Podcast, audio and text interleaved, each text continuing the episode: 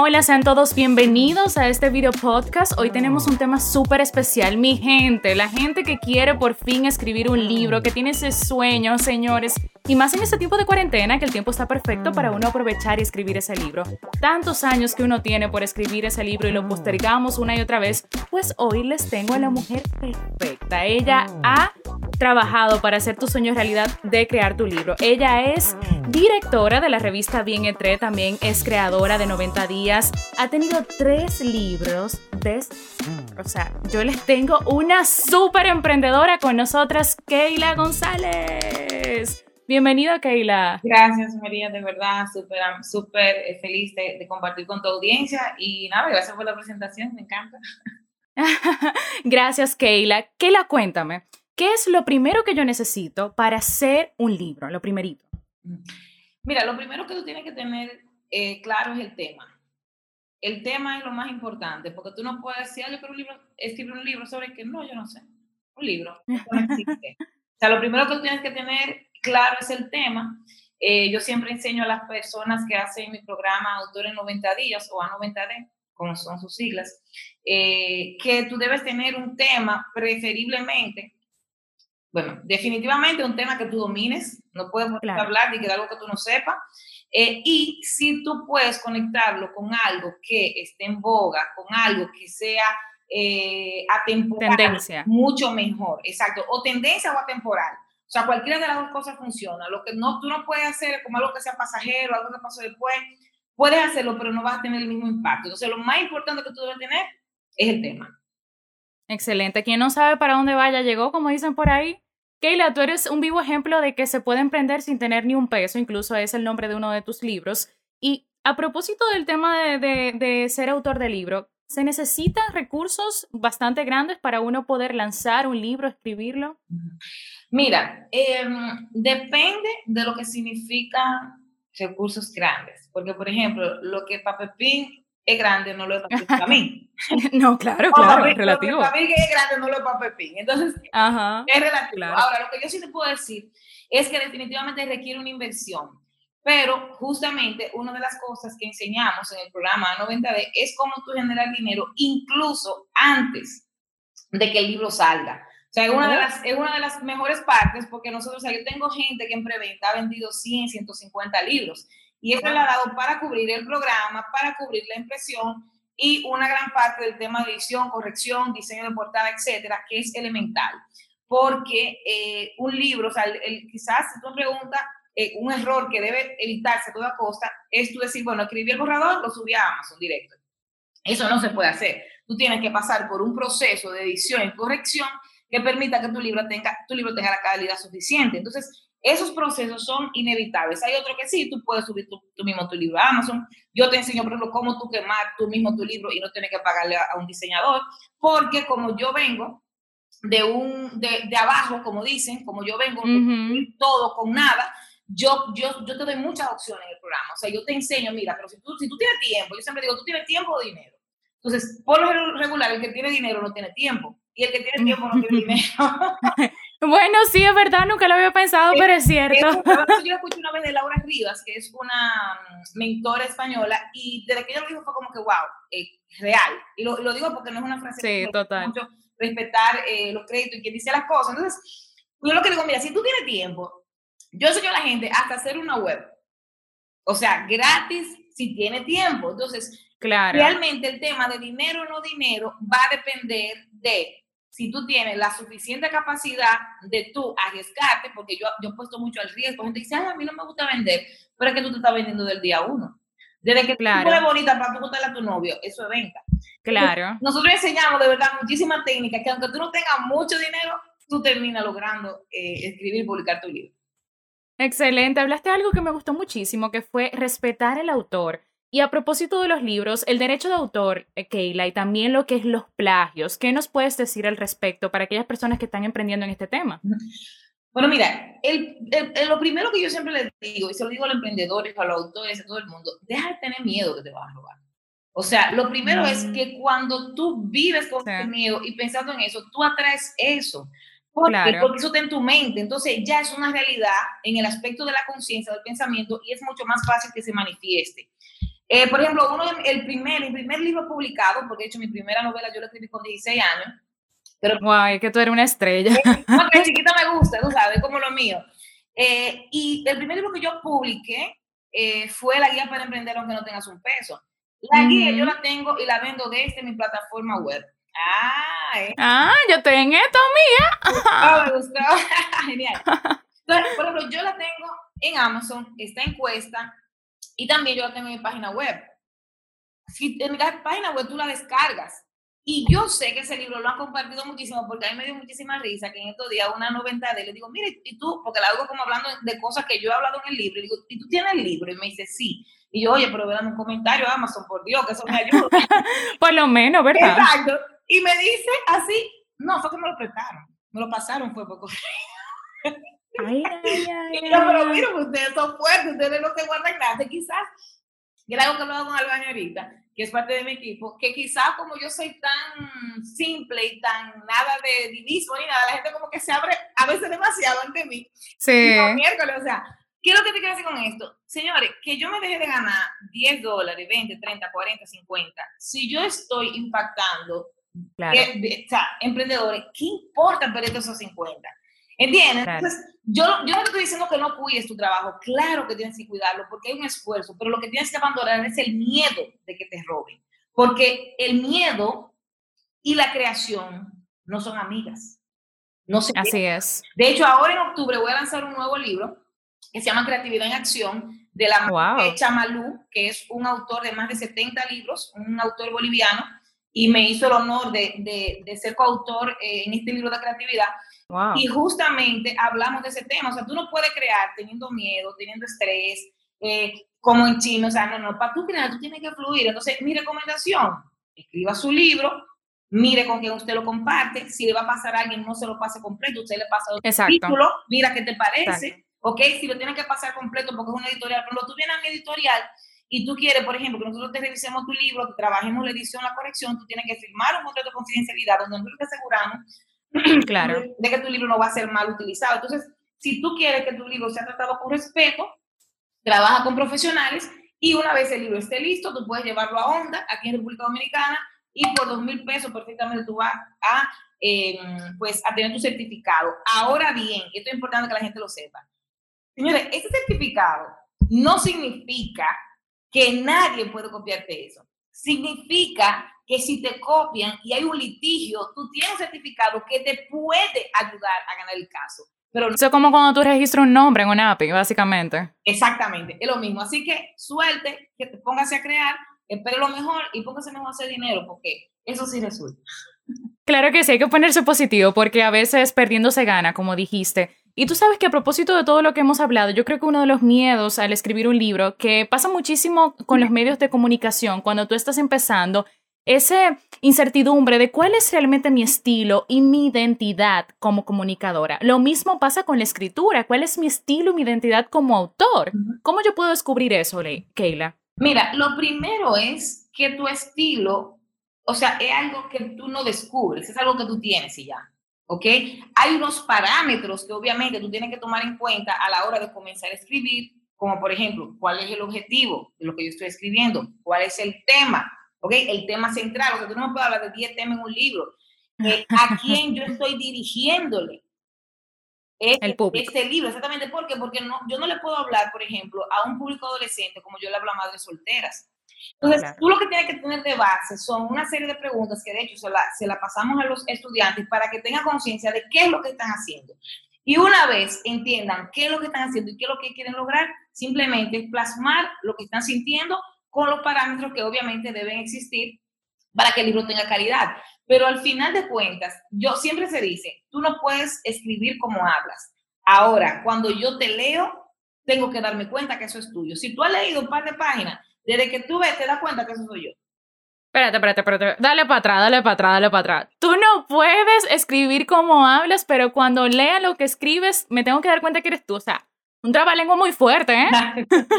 o sea, lo que pasa es que escribir es una cosa y hablar es otra. Entonces, si escribimos como hablamos, esa elegancia, literaria, no, no se va a sentir, ¿ok? Además, en la literatura, en la escritura, mientras menos palabras, mejor. Cuando nosotros hablamos, utilizamos muchísimas palabras más, explicamos tres veces lo mismo y es normal. Pero si tú lo haces así cuando escribes, automáticamente vas a tener un texto de calidad pobre. Ahora bien, una vez tomado esto en cuenta y siguiendo parámetros de redacción básicos, porque yo no te enseño nada complicado, yo no soy complicada y por lo tanto no puedo enseñar nada complicado.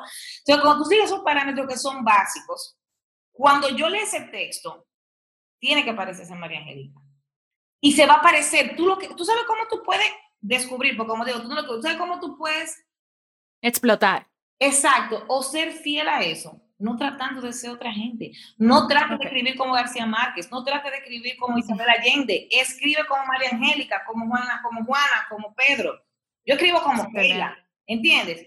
Con algunas bases de redacción y obviamente de ciertas reglas que existen. Pero aparte de eso, es muy fácil, no intentes semanario y tú verás que va a salir ser auténticos. Y hablaste ahí mismo de las reglas de redacción y te sigo a la línea con lo que tiene que ver la corrección de estilo, la ortografía, la gramática, porque es algo, o sea, si tú vas a llevar algo escrito, lo mínimo que puede estar es bien escrito. Correcto. Y, y como te digo, importante, no es trabajo del autor entender todas las reglas gramaticales, tener la super, ultra, mega ortografía, no es tu trabajo. Tu trabajo es entregar un mensaje desde el corazón dando el 100%, haciéndolo en excelencia. Pero para eso es que tú después pasas tu texto a manos de personas profesionales, que es lo que te digo. Porque, por ejemplo, Isabel Allende, señores, ella tiene su corrector de estilo. Claro. O sea, todos los grandes autores del planeta tienen su corrector de estilos, de estilo, perdón. Entonces, tú no puedes aspirar, por eso que te digo, de que, ay, primero no puedes aspirar a escribir perfecto. Porque cuando tú estás pensando escribir correctamente a nivel gramatical y crear, va a haber un choque porque la técnica y la creación no son amigas. Ese es otra oh, que no se llevan. Y eso me lo dijo uno de mis mentores, que me dijo, le preocúpate de eso. Y te estoy hablando de un doctor en literatura, que es Miguel Aníbal Perdomo, y es premio nacional, oye, de poesía, de ensayo y de cuento. Casi nada. Era como casi 70, bueno, no, 70 y pico. Y él me dijo así, yo, yo sentí como un alivio, y yo, wow, pero es verdad. Tú eres. Ni que me relajo y soy creativo. Y exacto, exacto. Y tú vas a tener tu tiempo para, para revisar. Porque no es que tú vas a escribir un grado y que termine, ya, para. No, tú tienes que revisar tu texto y ver si ahí está esa voz que tú dices, si se parece a mí ese texto, si estoy mm. siendo fiel, si dije lo que tenía que decir, si me falta algo más, si hay algo inadecuado, hay un proceso de reflexión que tú tienes que hacer, que no es que tú vas a durar cinco años, eso es en un día que tú reflexiones y sigue para adelante, porque tampoco, me, tampoco es para tú hacerlo eh, durante mucho tiempo. Eso es lo que me gusta de Keila, que Keila es rápido, para esto, resuelve. Keila, tú sabes que hay algo que yo sé que tú has escuchado miles de veces. Quiero empezar un libro o estoy escribiendo un libro, pero es que se me va la creatividad. Es que tengo tantas ideas que cuando voy a escribir me nublo. O sea, ¿cómo hacemos con esto?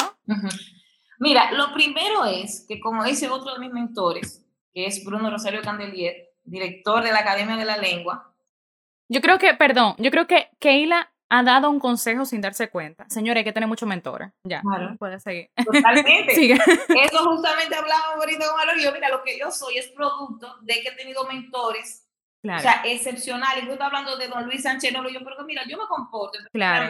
como don Luis. Abriendo Una estrella. Don Luis le encanta abrir puertas. Yo soy así también. Entonces, hay que tener mentores, hay que dejarse guiar, porque eso te acorta el camino. ¿Ok? Y, y algo muy importante, todo el mundo no puede ser tu mentor. No es que porque esa gente sea lo mejor en eso, necesariamente va a conectar contigo. Si no conecta contigo, no pasa nada y busca otra gente. ¿Ok? Sin, sin prejuicio y sin, y sin forzar la cosa, porque la cosa no se forza. Entonces. Claro. La parte creativa. Exacto. Entonces, ¿qué pasa? El tema, que algo que a mí me, me, gustó mucho, que yo aprendí de Don Bruno, que él dice, la inspiración es una visita que te hace. Y si tú estás trabajando, fantástico. Te encuentra. Exacto. Pero esto es una visita, tú no te puedes poner a esperar la inspiración. Eso es absurdo. De hecho, yo tuve la oportunidad de entrevistar a Isabel Allende en el en, en 2018. Amiga. Sí, sí. No, tú sabes que yo. Pero bien. No, no, no, no, no. Amiga, bien. y eh, estamos hablando sobre el tema, y eso no es un secreto para nadie, de que ella comienza a escribir cada 8 de enero. Todas sus novelas comienzan el 8 de enero. y yo le pregunto a tu audiencia, ¿ustedes creen que cada 8 de enero Isabel Allende está inspirada? Bueno, buena pregunta. No es. ¿Le encuentra faja? Exacto, o sea, no es realista que ella todos los 8 de enero de su vida esté inspirada, eso es mentira, eso no es posible. Entonces, que ella, ella está trabajando. Y toda la gente que yo he podido entrevistar, que son gente, o sea, que viven de los libros, como Raymond Sansó, por ejemplo, que es un señor que tiene casi 30 libros, él me dice que es la disciplina. Don Bruno me dice que es disciplina. Isabel Allende es disciplina. Entonces, señores, olvídese, usted lo que tiene que tener es una estructura de su libro, ¿ok? Y con esa estructura tú te vas a guiar y vas a tomar la disciplina de escribir diario, aunque sean 15 minutos, mm. porque la escritura es un músculo que si tú no lo ejercitas no te va a salir bien. O sea, mientras más tú escribes, mejor te sale. Si tú aprendes a escribir diario 30 minutos, 60 minutos, tú puedes decir que estás en camino a ser un escritor, porque es muy importante que la gente sepa, esto se lo dejo claro desde el principio. Que tú escribes un libro, no te haces escritor, te hace autor. No, claro.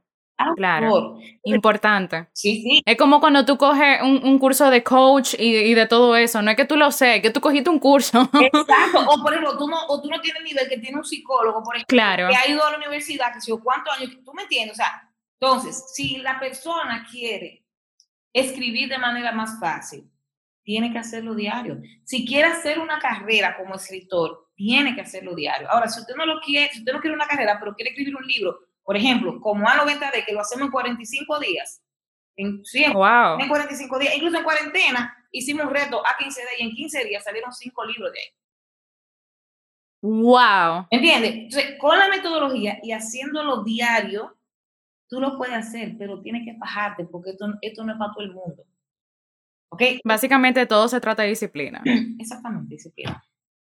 Hablaste de la parte de la estructura, muy importante. Entonces, a propósito de la estructura que conlleva un, libro, Keila, más o menos, ¿cuántos capítulos debe tener un libro normal? Porque a veces nos estresamos con esa pregunta también. Queremos un libro, un libro gordo con, con 30 capítulos, por favor. No, no, y en un mundo donde la gente no está leyendo mucho. Eso, estoy bien de eso. Preciso y conciso. Claro, mira, yo te voy a decir algo. En primer lugar, es una pregunta que hacen muchísimo, muchísimo me hacen a cada rato. Y yo te voy a decir algo, no hay un número ideal de capítulos, porque los capítulos de cualquier libro está realizado en base a ideas y las ideas mm. no tienen un número ideal. No tienen límite. ¿Ok? eso es lo primero. Entonces, ¿qué yo te diría? Bueno, si tú eres súper rígido, súper rígida y quieres que yo te diga un número, yo le digo a la gente, bueno, mira, entre 8 y 12 es un número bastante aceptable. Okay. Pero eso va a depender también de cuántas palabras tiene cada uno de esos capítulos, porque si tú por hacer la, la 8, 10 o 12 capítulos que yo te estoy diciendo, me pone un capítulo, por ejemplo, qué sé yo, con 15 mil palabras, con, o sea, hello, se hace la mitad del libro, tú ves. Ajá. Entonces ponte tú que tú hagas entre 8 y 12 capítulos de, de capítulos entre 2.500 y 3.500 palabras. Ahí está perfecto.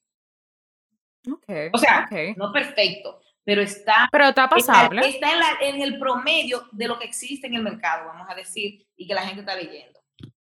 Ok, mira, yo que al igual que tú tengo una revista y ambas tenemos experiencia de eso de la parte editorial, yo diría que uno de los, no el trabajo más difícil, pero que tú tienes que darle como más empeño y pasión, tú sabes, eh, eh, Keila, que es la portada. La portada, a títulos llamativos, porque de ahí depende absolutamente todo. Entonces, vamos a llevar eso a los libros.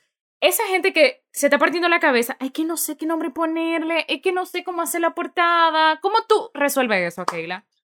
Bueno, en primer lugar, yo lo resuelvo enviándole a mi equipo para que trabaje con él. Claro, no, no, no, sabemos que hay que contratarte. no, no, no, tranquila, porque yo, por ejemplo, como, por ejemplo, mira, yo no diagramo, yo no diseño, yo lo que sí tengo es la conciencia, ¿verdad? La intuición estética de qué debe ir por lo mismo que estamos hablando. O sea, tú sabes que una como editora tiene que editar los diseños. O sea, mira, no me gusta, súbelo, bájalo. O sea, Exacto. ¿qué es lo que te digo? Bueno, en primer lugar, el título debe tener coherencia totalmente con lo que tú vas a mostrar en el interior. Tú no puedes ponerme un título y que cuando yo entre y lea me salga otra cosa, porque el autor se puede sentir engañado, molesto, eh, estafado. Un título ganador debe tener de uno a cinco palabras, no más. De una a cinco palabras y ser coherente. Sí. Exactamente. si tú quieres decir mucho más cosas, bueno, tú tienes un subtítulo, tranquilo. Tú exacto, exacto. pero no te estreses. Claro, exactamente, no te estreses. Eh, pero debe mantenerlo ahí para que la gente pueda recordarlo. Los colores que tú tengas en esa portada debe ir en coherencia con el mensaje o con tu marca personal o con, o con la tipografía. O sea, tú no puedes poner a mí, por ejemplo, un libro de emprendimiento de que verde. no hay forma, no hay forma. ¿No entiendes? Ahora, si el libro de salud... La psicología de los colores. Exacto. Si tú me hablas a mí de nutrición, fantástico. Tú ves, pero no, o sea, tú tienes que ver los colores, tú tienes que ver, o sea, todos los detalles, las manos, que tú, si va a ser tú, lo que tú eres marca personal y tú te quieres poner ahí, oye, también que es, bueno ser prota, pero se ha medido. No, no, yo he visto gente que, oye, el nombre lo pone más grande que el título. Y yo, pero no, mi amor, no, no, no, no, todavía. El libro es tuyo, la gente lo sabe. No, tú no eres todavía, porque si tú vas a J-Lo en un libro, puedes decir chimichurri abajo y tú lo compras.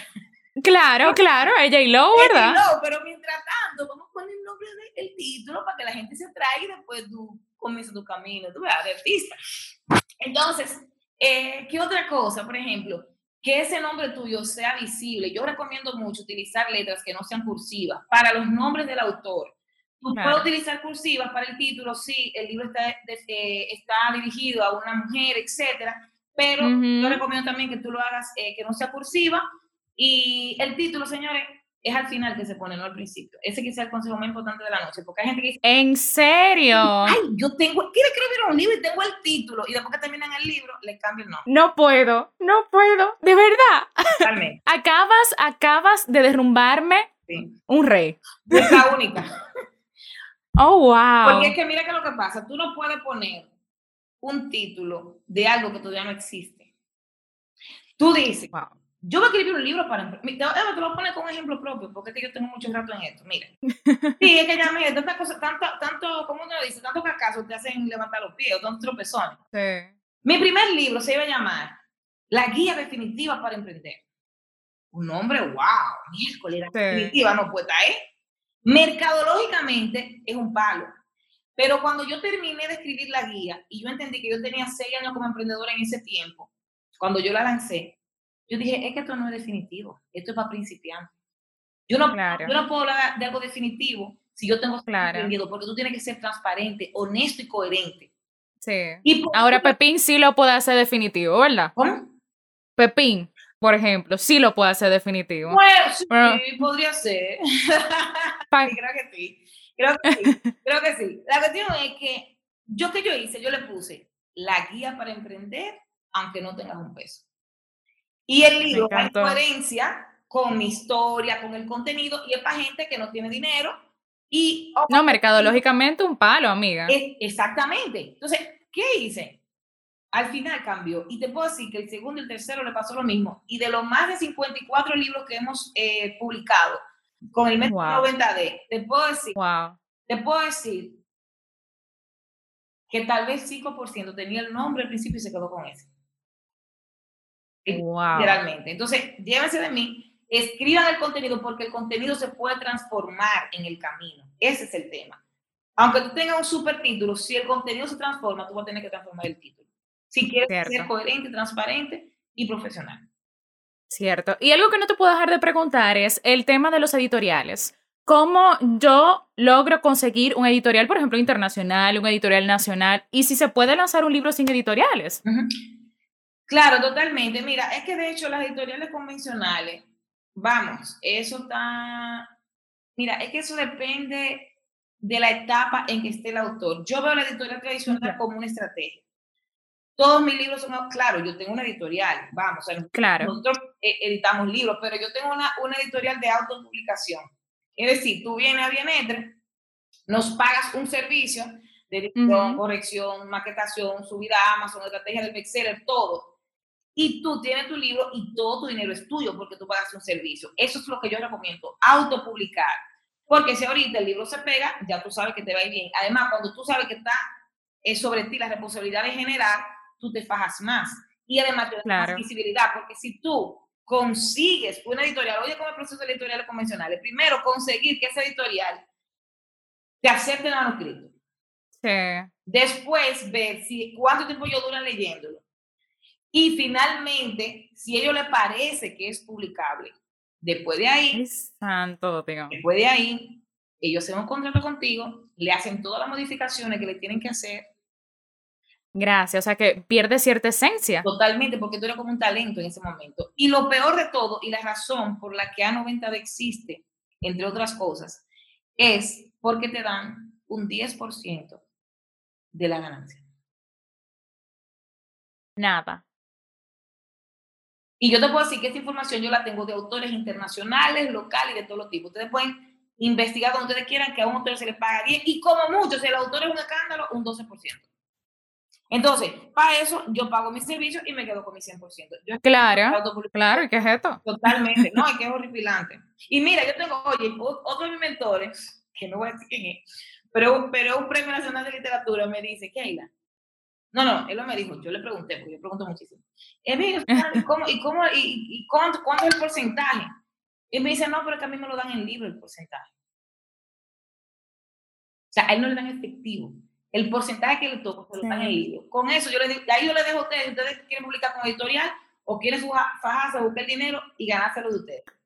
Bueno, vamos fajando a buscar el dinero. Keila, no me puedo ir sin preguntarte. Esta sí es la pregunta, esta sí, esta sí. Yo sé que la, la respuesta inicial es ir a donde Keila, pero ¿cómo yo logro escribir un libro que sea bestseller? Bueno, es que mira, primero la portada tiene mucho que ver. Si tú tienes una mala portada, olvídate de eso. Segundo, tú tienes que comenzar el trabajo antes de tiempo. O sea, el trabajo no es cuando tú subes a Amazon. Y tercero, Amazon, el algoritmo de Amazon tiene sus trucos. O sea, tú tienes que elegir la hora adecuada, elegir las categorías adecuadas y tener, porque mira que lo que Amazon hace, cantidad de ventas entre cantidad de tiempo. Si él ve que de esta categoría, y por eso es que es tan importante elegir la categoría de manera correcta, y eso, yo digo que el truco más grande es ahí. O sea, tú tienes que saber elegir la categoría, porque si tú eliges la categoría correcta, lo que Amazon dice, wow, pero mira, en, la próxima, en estas últimas 10 horas, este libro se ha vendido, ejemplo, 100 ejemplares. Si, yo, si él lo compara con las 10 horas de todos los demás libros que hay ahí, es casi probable que el tuyo esté por encima y ahí es donde te sube al, al, al primer lugar. Pero yo te digo que tienes que tú entender esa parte, eh, eh, elegir la hora, la hora correcta y lo más importante, tu portada. Nadie quiere comprar un, un, libro feo. Sí, es verdad. Eso es lo que yo, eso, es como los tips, pero hace poco que yo di una conferencia a la comunidad de Tania y esas fueron las tres cosas que le dije, porque eso es lo elemental cuando conseguir el bestseller. Excelente, Keila, mil gracias. Mi gente, ya saben, el truco principal es ir a donde Keila. Yo personalmente la voy a contactar porque, ¿verdad? Tengo que ponerme en esto. Claro. Keila, mil gracias por este tiempo, por compartir con nosotros. De verdad que yo aprendí muchísimo escuchándote y me imagino que la gente también ha aprendido muchísimo. Gracias por darnos un granito de arena de todo lo que has aprendido durante estos años y lo grande que has emprendido. Mira, quiero otro podcast contigo hablando de cómo emprender sin un peso. A propósito de tu libro. No, no, total, total, claro, con muchísimo gusto. Y déjame eh, eh, aprovechar la oportunidad claro. para invitar a tu audiencia, porque ya que ellos van a ponerse en eso de escribir el libro, nosotros tenemos un súper, ultra, mega, chulísimo evento que hicimos el año, eh, perdón, el año pasado, eh, hicimos en junio y lo vamos a repetir ahora el 2, 3 y 4 de octubre. Y es un bootcamp donde enseñamos toda la metodología A90D, tres días inmersos online para que tú elijas el tema que debes escribir, no el que tú quieres, el que va a vender. Cómo hacer una estructura, cómo escribir capítulos coherentes. Vas a, concluir con tu primer capítulo. Vamos a tener correcciones en vivo de parte de la directora del departamento editorial de mi empresa, que es eh, miembro de número de la academia de la lengua. O sea, ella te va dando feedback, mira, esto, esto, esto. Y vas a conocer cómo también 6 a 90D, lo, o sea, van, a ver 6 estudiantes ahí donde van a, mostrar cómo ellos lo han hecho y cómo se consigue el dinero para tu monetizar tu libro. Muy importante ese dato, ¿eh? 2, 3 y 4 de octubre, lo espero allá. Keila, pero después de eso también, ¿cómo te podemos contactar? Redes sociales, número de teléfono, cuéntanos oh. todo. Claro. Bueno, Keila González Baez son mis redes sociales, tanto Facebook oh. como Instagram. A90D Power, que es como le llamamos a la cuenta. Y si quieren contactar, eh, ay, bueno, escriban por ahí porque el, el número servicio al cliente de, de, la empresa es de Panamá y no me lo sé. Amiga, pero usted está muy internacional. No, no, memoria, pero, pero si me escriben en las redes, yo lo conecto con Esmeralda, que no está encargada de comercialización, es a 90 de publicada y les va a encantar.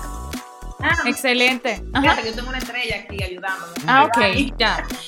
Muy bien. Perfecto. El número es más 507-6302-7329. Llame ya. Exacto. Y si llama, le damos un descuento. Yo no sé, yo aquí hablando disparate. No, ¿Por qué no? Porque ya lo tenemos aquí en tu programa. ¿Por qué no? Claro que sí, Keila, mil gracias por estar aquí compartiendo con nosotros. Gracias a, a todos por estar sintonizando y nos vemos en la próxima. Gracias. Chao.